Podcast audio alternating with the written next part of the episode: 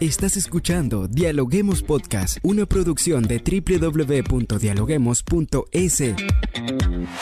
Cientos de académicos analizan, opinan y debaten. Son voces frescas que llegan a renovar la opinión pública desde una perspectiva diferente. Somos la puerta de entrada a la academia. Somos el nexo de la academia con la comunidad. Escucha nuestro podcast en Spotify o a través de la web www.dialoguemos.es. A continuación, Rangira Briseño debate junto a expertos, académicos y estudiantes los temas más curiosos del planeta. Hola, ¿qué tal amigos? Como siempre les damos la bienvenida a un nuevo episodio de podcast a través de la www.dialoguemos.es. Soy Rangira Briseño y ya estoy lista para iniciar un nuevo episodio. Estamos a días de las elecciones seccionales de alcaldes, concejales y prefectos en el Ecuador y ya varios temas acaparan la atención. Un supuesto escándalo de corrupción en el país que involucra al gobierno del presidente Guillermo Lazo denominada el encuentro, a lo que se le suma la campaña electoral previa a los comicios y la consulta popular del 5 de febrero. Todo esto marca la escena política nacional que se juega en Ecuador en estas elecciones seccionales 2023 y hacia dónde vamos. Hoy lo analizamos en este podcast. Bien amigos, y hoy nos acompaña Pablo Medina, docente de la Universidad San Francisco de Quito. Bienvenido Pablo, ¿cómo estás? Muchísimas gracias por la invitación, es un placer acompañarles este día. Bien, y comenzamos colocando en contexto a nuestra audiencia, vamos a hablar un poco del ambiente electoral. Esta oportunidad son tanto los candidatos y las fuerzas políticas en disputa que queremos preguntarle qué está en juego en Ecuador y cómo mira usted el mapa electoral. De hecho, aquí quizá lo más importante es comenzar con una contextualización de lo que estamos hablando. Estamos hablando de que entre principales y suplentes, eh, candidatos a cargos principales y candidatos a cargos suplentes, superamos los 63.500 candidatos en el Ecuador en este momento. Esto es enorme, esto es enorme, son las, las elecciones, una de las elecciones más grandes que vamos a tener, ¿por qué? Porque estamos eligiendo autoridades para las 24 provincias, que son prefectos y viceprefectos, estamos eligiendo eh, prefectos y viceprefectos de 23 provincias, porque el Ecuador tiene 24, pero el régimen de Galápagos es distinto. 221 alcaldes, concejal, eh, concejales de cada uno de esos 221, ese es un número variable dependiendo del tamaño de cada uno de los municipios. Eh, en total estamos hablando de una masa de candidatos enorme y de una cantidad enorme también de movimientos. Pensemos que en el Ecuador existen más de 220 organizaciones políticas y sin embargo solo 7 de ellas son partidos políticos nacionales. Es decir, nuestra ley permite que existan organizaciones a diferentes niveles territoriales, movimientos políticos, movimientos políticos que pueden ser eh, desde parroquiales hasta nacionales. Eso es simplemente para tener en cuenta la magnitud de lo que son unas elecciones subnacionales en el Ecuador. A esto hay que agregarle dos elementos adicionales. Hay que agregarle que vamos a elegir a consejeros del Consejo de Participación Ciudadana y Control Social, un organismo que en el Ecuador actualmente tiene la función de designar las autoridades de control. Cuando digo control estoy hablando de contralor, defensor del pueblo, superintendentes, entre otros. Y además de eso, promover la participación ciudadana y la abeduría. Entonces, eh, estamos eligiendo a todos, a los miembros de este consejo, que son siete miembros, y además de eso, estamos enfrentándonos a una consulta popular. Esto eh, sin contar las elecciones que tienen algunas eh, parroquias rurales en el Ecuador que tienen además que elegir a sus juntas parroquiales. Estamos hablando de unas elecciones muy complejas y algo que es fundamental y que los estudios en Ecuador han demostrado es que tampoco podemos confundir las tendencias que pasan en la política local con lo que pasa en la nacional. No es automáticamente transferible. Y quizá por eso es que el presidente ha insistido en jugar también en estas elecciones. Porque en principio eh, uno podría decir, bueno, el partido del presidente va a presentar sus propios candidatos a alcaldías, a prefecturas, en fin. Y sin embargo, por la situación de popularidad del presidente, las probabilidades de que su movimiento político tenga aceptación, al menos en las capitales de provincia o en las ciudades más grandes, no está asegurada. Y como no está asegurada, el presidente, a mi juicio, ha buscado también jugar en, este, en esta contienda electoral a través de la consulta popular. La consulta popular que tiene ocho preguntas, ocho preguntas que el presidente ha intentado posicionar como preguntas necesarias para la seguridad nacional, aunque en la práctica son muy pocas las que tienen relación directa con la seguridad nacional. Pero hay algunas preguntas que eh, son de estas preguntas contra las que es difícil eh, posicionarse si es que uno las lee. Es decir, por ejemplo, hay dos preguntas sobre defensa del medio ambiente, en donde difícilmente una persona va a decir yo estoy en contra de eso. Eh, hay una pregunta que tiene que ver con la reducción de asambleístas. La Asamblea Nacional del Ecuador goza de una de sus popularidades más bajas. No es la primera vez, en 2003, 2006, 2007 tenía popularidad más o menos similar a la, a la actual, es decir, por bajo el 8% de aceptación. Entonces, claro, eh, aprovechando ese descontento, si tú dices vamos a reducir el número de asambleístas, probablemente haya una, una masa electoral que se pronuncie en favor de eso. Entonces, el presidente quizá está buscando legitimar su, su, su, gestión y su posición política a través de esta consulta popular y así también juega. Entonces, ¿qué es lo que estoy tratando de decir? Que si es que logra aprobación en la consulta popular, él puede decir, miren, no importa que yo haya perdido en Quito, en Guayaquil, en Cuenca, las ciudades principales o en las principales provincias, la consulta que esa sí me representa, eh, la he ganado, miren, tengo apoyo ciudadano. Entonces, eso ha complejizado y ha hecho que el presidente también se vuelva un actor electoral, la presidencia de la República se convierte en un actor electoral a través principalmente de la Secretaría Jurídica de la Presidencia y también está en campaña, en campaña por la consulta popular a la par de las campañas que está, en las que se están jugando las elecciones seccionales. Pablo, basado en lo que usted nos dice en su análisis, asegura que son unas elecciones complejas. ¿Por qué tantos candidatos en esta oportunidad? ¿Acaso estas elecciones seccionales, algunos partidos la ven como un trampolín político. A ver, ahí tenemos que, y quizás esa es una de, de, las reflexiones más profundas que es necesario hacer sobre el sistema político ecuatoriano. Como está la ley electoral actual, el Código de la Democracia, eh, primero que generamos estas dos organizaciones a las que me he referido, la de los partidos políticos, a los que además se les, se les impone una serie de requisitos que son más eh, complejos de alcanzar que aquellos que se les impone a los movimientos políticos. Entonces es más fácil tener un movimiento político a nivel cantonal, provincial, parroquial, etc. Y entonces la participación de los políticos y, el mantener vivos los, movimientos políticos implica que tienen que presentar elecciones tienen que presentar elecciones y tienen que, aunque pierdan, alcanzar ciertos umbrales de votación o de triunfos eh, a nivel eh, provincial o nacional. Entonces, esto hace que muchos partidos o movimientos políticos, pese a saber que no van a ganar, se van a presentar. Se van a presentar por una cuestión de supervivencia. Ahora, uno se preguntaría por qué me interesaría mantener un movimiento político si es que no voy a ganar y si es que tampoco tengo perspectivas en el mediano plazo de alcanzar el triunfo electoral. Bueno, hay varias razones. Y ahí entramos en una materia tremendamente complicada que tiene que ver con el contexto en el que se dan estas elecciones, que es el contexto de seguridad nacional. El Ecuador en, este momento enfrenta la crisis de seguridad eh, más compleja de su historia reciente, al menos desde el retorno a la democracia en el año a final de los 70 hasta el momento no hemos sufrido una crisis de seguridad de esta magnitud. Y la crisis de seguridad, más allá de, la, de las luchas intestinas de las bandas de narcotráfico en, las provincias de la costa ecuatoriana, la delincuencia común que se intensifica en la, en la sierra ecuatoriana, en fin, más allá de eso, empieza a plagar el sistema político. Y esto lo hemos visto ya en otros países y el Ecuador no está inmune a eso. Y ahí el tema de nuestro sistema político en relación con temas de seguridad se vuelve una discusión, un debate que lamentablemente no creo que lo estamos teniendo con la profundidad adecuada. ¿Por qué? Porque cuando tenemos movimientos políticos de alquiler, que es el caso actual, estos movimientos que no tienen ideología, no tienen asidero en bases, no tienen militancia, pero existen y permiten que hayan eh, personajes que se puedan postular en la política. Cuando tenemos este, e, esta vía de entrada a la política, como lo dije, son de alquiler.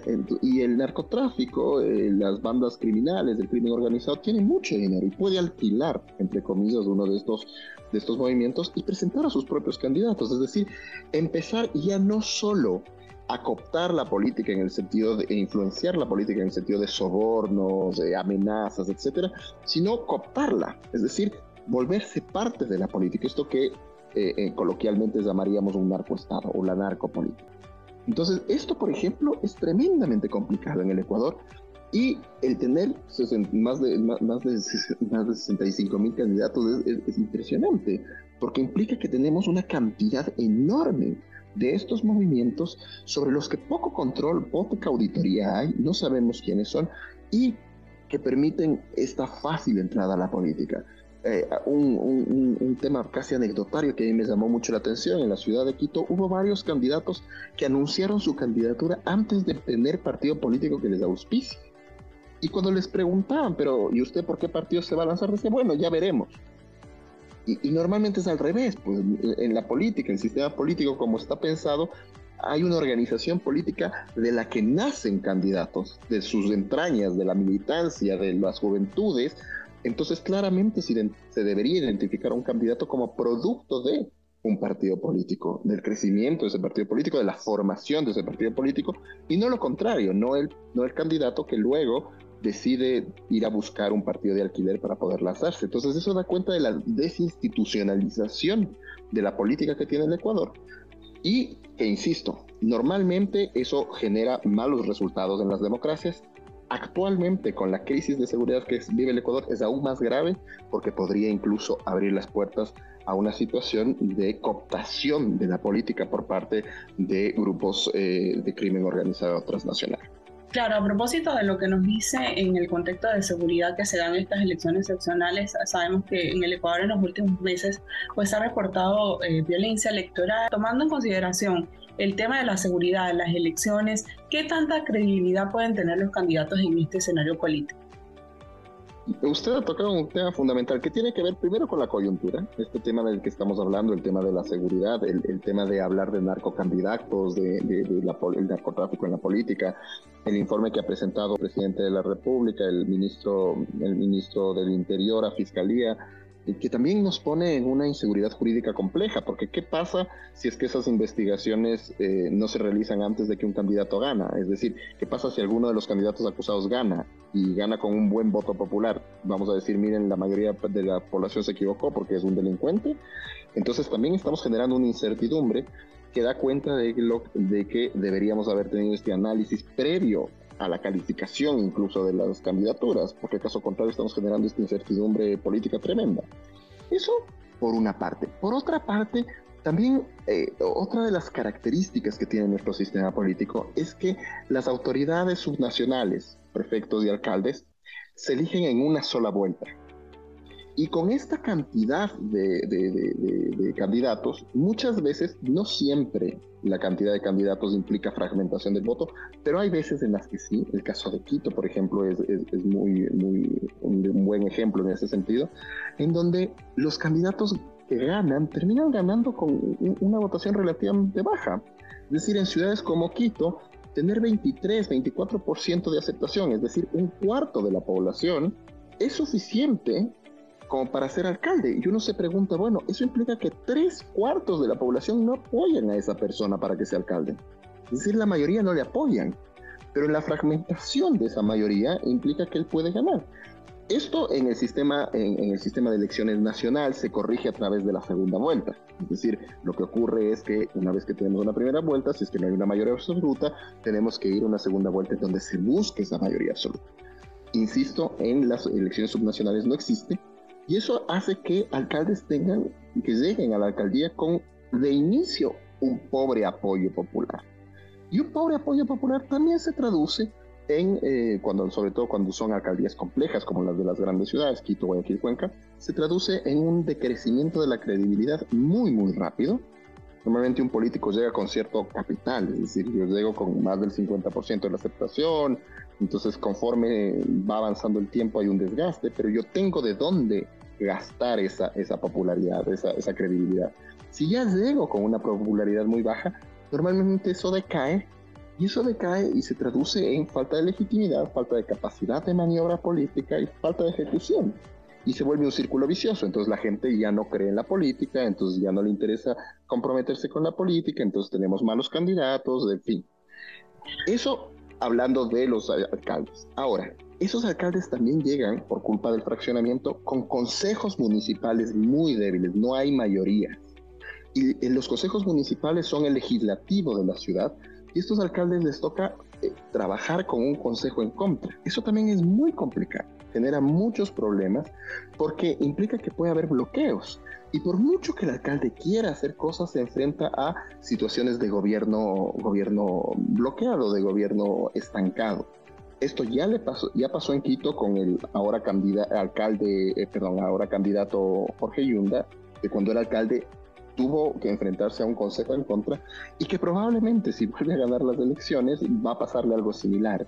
Entonces eso también es un problema de nuestro sistema y de cómo, de cómo se está implementando la elección de autoridades subnacionales en el Ecuador. Ahora con respecto a lo último que decía de cómo se está implementando el tema de las autoridades, y me llama la atención lo que decía que no hay como una supervisión, pero quisiéramos saber si hay alguna vía que se podría utilizar para impedir que los candidatos con antecedentes penales o procesos que están actuales en marcha participen en este tipo de elecciones. Ahí hay algunos temas que son importantes. Primero tenemos que considerar que eh, hay un delicado equilibrio que hay que mantener. Ese delicado equilibrio tiene que ver con la presunción de inocencia.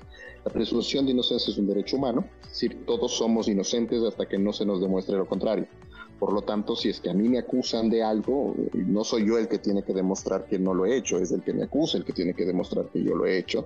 Y esto es importante porque caso contrario se, se convertiría en una herramienta de política en unas elecciones. Entonces, si usted es candidata y a mí no me interesa que usted sea candidata, entonces yo le acuso de cualquier cosa y, con eso ya es está acusada, por lo tanto no puede inscribir su candidatura y eso sería injusto, eso sería terrible también. Entonces hay que mantener un cierto equilibrio. Lo que a mí me llama la atención es que este informe de presidencia, por ejemplo, ocurra ahora, ocurra a menos de 15 días ¿A cuánto estamos? A 13 días de votaciones. Es decir, si es que esta información se conocía, los nombres de los candidatos los conocemos desde el año pasado. Entonces, es que esta información se tenía en cuenta. Eh, me daba muchísima atención que esperemos a 15 días antes de las elecciones para presentarlas a la fiscalía. Uno dice, bueno, más vale tarde que nunca. Puede ser. Sin embargo, daba muchísimo la atención que disponiendo de este tipo de información no se haya presentado previamente. Es más o menos lo que nos está pasando con otro tema que es tremendamente polémico, que es la posibilidad de que se ratifique el que el, candidato Yunda no tiene derechos políticos y que eso se ratifique posterior a la elección. Entonces es un vacío legal enorme si es que él llega a ganar y se toma la decisión de que él no tenía derechos políticos para participar si quiere y por lo tanto no puede ejercer de alcalde, ¿qué va a pasar? La constitución no tiene una solución, no hay una salida. Tendremos que ver qué pasa porque la constitución no dice que el consejo tiene que elegir alcalde, no dice que el segundo asume, entonces ahí hay un vacío enorme y es parte de esta incertidumbre que estamos viviendo en estas elecciones, que es tremendamente fuerte. E insisto, esta incertidumbre se ha vivido en elecciones anteriores, no es que está, está todo mal y las anteriores eran muy buenas, no, no, existen. Quizá el factor agravante es justamente el de seguridad, que esto eh, evidentemente es un motivo de consternación para todos los ecuatorianos y que también está jugando un rol en estas elecciones. ¿Y la apatía política, cómo la mira usted en este proceso electoral que está en puertas, con todo esto que está pasando en el contexto nacional y de seguridad. A ver, ahí yo creo que también tendremos que tomar, eh, eh, tomar con pinzas esto, porque a veces pasa que hay una percepción de apatía política. Sin embargo, en el Ecuador podemos ver que el número de participación, por ejemplo, de ausentismo, de nulos y blancos, son las formas en las que uno puede más o menos eh, medir cuánto a la gente le, le, le aliena, le, aleja está alejado de la política, eh, en general no ha cambiado demasiado. Y tampoco se prevé que hayan grandes cambios en estas elecciones. Entonces, eh, uno puede hablar de apatía, pero uno dice, bueno, pero no es necesariamente algo novedoso. Es decir, así pasa. Y no solo es un tema que ocurre en el Ecuador, ocurre en democracias mucho más consolidadas que el Ecuador. Entonces, eh, habría que ver si es que hay algo particular o especial. A mí me llama mucho la atención ciertas predicciones, no más que predicciones, mediciones que han hecho en temas de encuesta, sobre, por ejemplo, la posibilidad de que el nulo en la elección de, consejeros del, Consejo de Participación Ciudadana y Control Social sea alto, sea más alto del usual.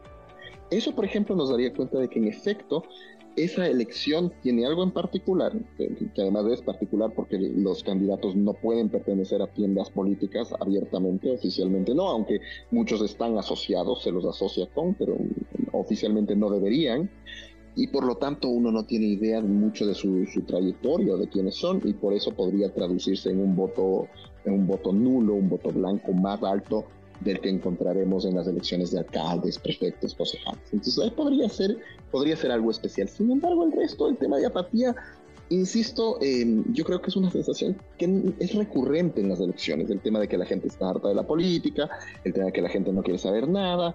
Y si lo recordamos, salvo por los 10 años de, de Rafael Correa en el poder, si uno mira los números antes de esos 10 años y después de esos 10 años, ve que esos 10 años fueron, digamos que excepcionales en el sentido de la confianza y la participación ciudadana eh, o las expresiones de, confianza y, y, de interés que tenía la ciudadanía por la política. Pero esos 10 años son excepcionales. Digamos que lo normal, entre comillas, en el Ecuador es este, este cierto desinterés, este cierto, este cierto alejamiento, rechazo incluso de la política. Yo tengo muy presente el, el que antes de Rafael Correa existía y estaba muy presente el que se vayan todos. Eh, porque estábamos hartos, la política era lo peor, etcétera. Y ahora siento que es más o menos eh, similar. Esto no quiere decir que sea algo bueno. Yo no estoy defendiendo esto, evidentemente no hay un contenido valórico en lo que estoy diciendo. Simplemente lo que digo es que no debería extrañarnos, eh, no debería parecernos algo tan excepcional, sino que cuando uno ve las cifras desde, desde, el 78 en adelante, es más o menos constante. Y eso más bien lo que nos debe, a lo que nos debe llamar es a preguntarnos qué pasa desde el 78 que salvo por estos 10 años excepcionales, eh, en general eh, el Ecuador no se compromete, digamos, más activamente con la política. Es una cuestión del sistema político, es una cuestión de los políticos, es una cuestión de los ciudadanos. ¿Qué, qué, qué pasa? Porque hay algo ahí que es permanente y en general funciona y que en esos 10 años cambió. Uno podría pensar en qué cambiaron en esos 10 años. Claro, como bien usted comentaba al principio y explicaba muy bien todo lo que eh, iba a ser el sistema de elecciones, son elecciones complicadas e incluso largas para, para un elector. ¿Cómo mira usted la educación del electorado? ¿Cree usted que, se sienta preparado para votar en este proceso que se va a dar ahora? Creo que ahí tenemos, esa por ejemplo es una, un, un tema, una falencia profunda en nuestro sistema eh, en varios sentidos, o sea, desde la educación del electorado, pero también desde la educación de los políticos. O sea, la oferta de políticos en, un sistema democrático, el rol de los partidos políticos, uno de los roles de los partidos políticos, es el ofertarnos candidatos, presentarnos candidatos. Pero esa oferta de los partidos políticos en principio está asociada a la formación de esos cuadros en los partidos políticos. Es decir, el partido político, además de ser eh, un organismo cuyas funciones eh, consisten en agregar las preferencias y, ofrecernos un paquete basado en una ideología de política pública, además de ser un, un, organismo de transmisión de información, de comunicación, si uno quiere, de las ideas políticas de un grupo específico para que los electores nos sintamos o no identificados con uno u otro partido. Su función es producir políticos, es formar políticos. Y esa formación de políticos Primero consiste en que existe un programa de formación, de hecho hay un fondo que se asigna para esa formación, algunos, no a todos, me parece que son ocho los, las organizaciones políticas que tienen acceso, pero bueno, existe eh, la lógica de una formación política a la que los candidatos deberían, eh, de, la que los, de la que deberían surgir los candidatos, o sea, estos jóvenes que se involucran en un partido político y que van escalando y que finalmente terminan siendo formados, porque la política es un oficio, entonces se, se aprende un poco haciendo también, y esa es la lógica del partido político. Pero para eso Necesitamos, por ejemplo, que haya un sistema estricto por el cual los políticos, los candidatos sean de partidos políticos. Que no sea alguien que aparece y que el partido político decide que porque es popular, porque es eh, sin ánimo de, sin ningún prejuicio, pero porque es un futbolista popular, porque es un presentador de televisión o porque es un médico popular, un abogado popular, no sé, por la popularidad deciden acogerlo. Y no, y no, no, no producen sus candidatos no producen. Y ahí hay algunas reformas que, en las que se tiene que pensar. Se tiene que pensar, por ejemplo, en la obligatoriedad de elecciones primarias. ¿Para qué? Para que los partidos políticos estén obligados a que sus militantes, sus bases sean las que decidan cuáles van a ser sus candidatos y que no sea el dueño del partido o los dueños del partido a dedo los que deciden que tal o cual persona son los candidatos. Se podría pensar incluso en poner requisitos para ser candidato. Y con esto, eh, yo no estoy hablando de estos requisitos, eh, muchas personas dicen es que hay que ponerles requisitos para que tengan títulos académicos o cosas por el estilo. Mire, la mayor parte de nuestros asambleístas tienen títulos académicos. casi todos son profesionales y sin embargo tenemos la asamblea que tenemos. Entonces los títulos profesionales no garantizan mayor cosa. Yo sí creo, por otra parte, en la formación política dentro de los partidos porque ahí hay un oficio que se aprende. Más allá de lo académico, más allá de eso, uno aprende a ser político, uno aprende a hacer acuerdos, uno aprende a pensar en función de política pública, en fin, entonces, por ejemplo, podríamos pensar en ese tipo de, de, requisitos. Gracias por este excelente análisis que nos deja el día de hoy, donde pues muestra parte del panorama electoral de lo que se viene el próximo 5 de febrero. Recuerden ustedes que votar es importante, que no podemos dar por hecho la democracia, que el derecho a votar es una de nuestras libertades más importantes como individuos porque garantiza que tenemos voz y que nuestras voces se escuchan. Por ello debemos defender la idea de la democracia y una de las mejores maneras de hacerlo es salir a votar este 5 de febrero. Muchísimas gracias por acompañarnos el día de hoy, Pablo. Muchísimas gracias por la invitación, ha sido un gusto. Recuerda que nuestros podcasts los puedes escuchar en Spotify y en distintas plataformas y también en nuestra web a través de la www.dialoguemos.es. También estamos en redes sociales como arroba dialoguemosinfo. Soy Rangira Briseño y nos vemos en un próximo episodio. Esto fue Dialoguemos Podcast. Escucha todos los programas de Dialoguemos Podcast en www.dialoguemos.es. Suscríbete para no perderte ningún episodio. Estamos en Spotify. Sigue escuchando Dialoguemos Podcast, el nexo entre la academia y la comunidad.